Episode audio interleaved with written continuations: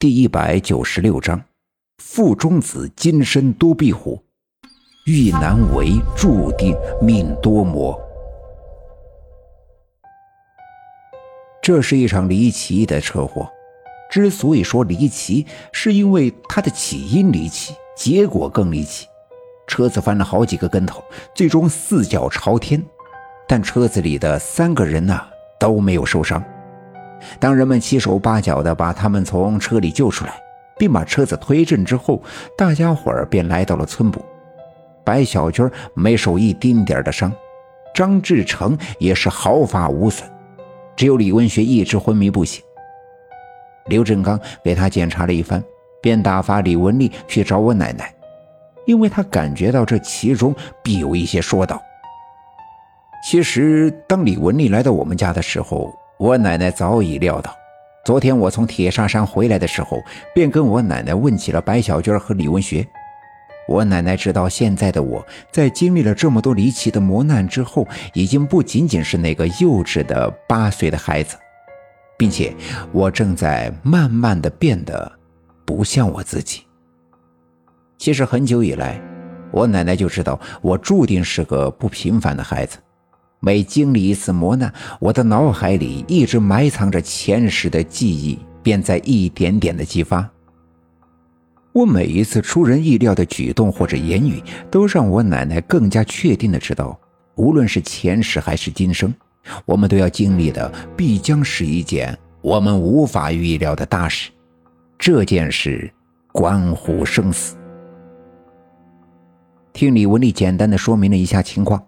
我奶奶意外的问道：“是文学啊，小娟怎么样了？”“啊，小娟没事人好好的。现在啊，文学昏迷不醒，刘大夫想尽办法也不行。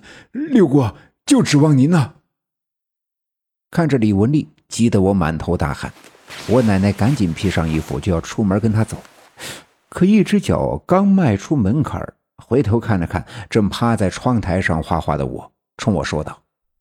大勇，赶紧穿衣服，跟奶奶去看看。听见奶奶喊我，伸手在炕上拿起了棉衣穿上。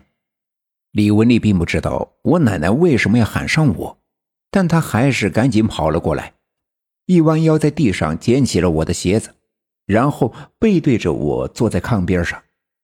哎，大勇，大勇，赶紧，我背着你。我趴在他的背上。于是他迈开步子，跟我奶奶一前一后来到了村部。村部的院子里还满是围观的人们，有的人在交头接耳。这李文学刚结婚不久，两口子的日子呀过得甜蜜，村里人都说那是上辈子修来的姻缘。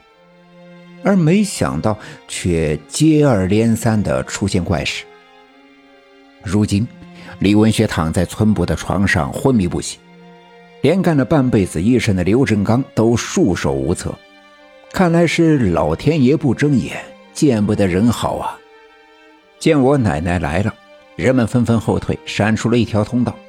我奶奶快步地走进屋子，来到李文学躺着的床边。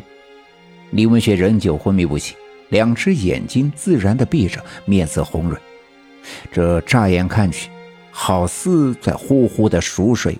看不出任何的异样。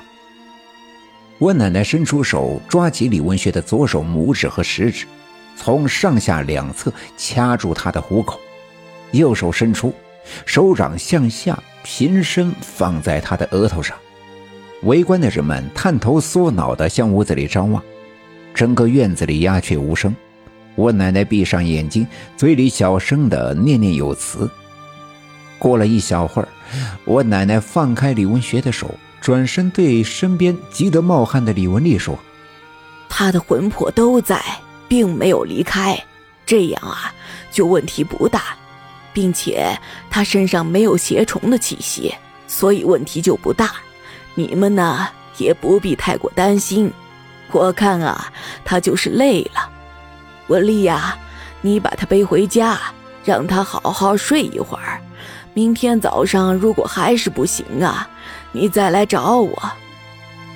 虽然听我奶奶说暂时没事，但看着一直昏睡的李文学，李文丽的心里还不安稳，但也没有别的办法，只好在大家伙的帮忙下，把李文学背回了家。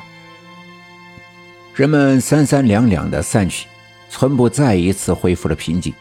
张志成来到我奶奶的身边，跟我奶奶聊了几句。当然，这是对上次给他们家小南看病烧替身的事儿呀表示感谢。之后便去了李文丽家，看着他们渐渐远去的背影，站在奶奶身后的我低下了头，鼻子一酸，流下了眼泪。我奶奶注意到我的情绪低落，蹲下身将我搂在怀里，问我：“孩子，你这是咋了？”我摇了摇头，扑到奶奶的怀里。奶奶没事儿，就是想起了点事儿，心里特别的难过。我奶奶紧紧地搂了搂我，我们便回家去了。很快就到了中午，草草的吃了午饭。外面的大门响动，原来是张志成来了。我们赶紧把张志成迎进了屋子。奶奶沏了一杯茶递给他，他喝了一口，便对我奶奶说：“六姑，今天啊，有个事我想跟你说说。我老觉得不对劲儿。其实我奶奶也觉得今天李文学突然昏迷很不对劲儿，但她并不了解之前发生的事，所以一时间找不到原因。”见张志成来找自己，心里很是高兴。